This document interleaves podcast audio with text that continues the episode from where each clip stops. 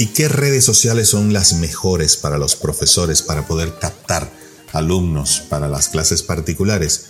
Me lo preguntan mucho. Todas pueden ser buenas porque depende de cómo la uses, tu personalidad, etcétera. Cualquiera puede ser buena.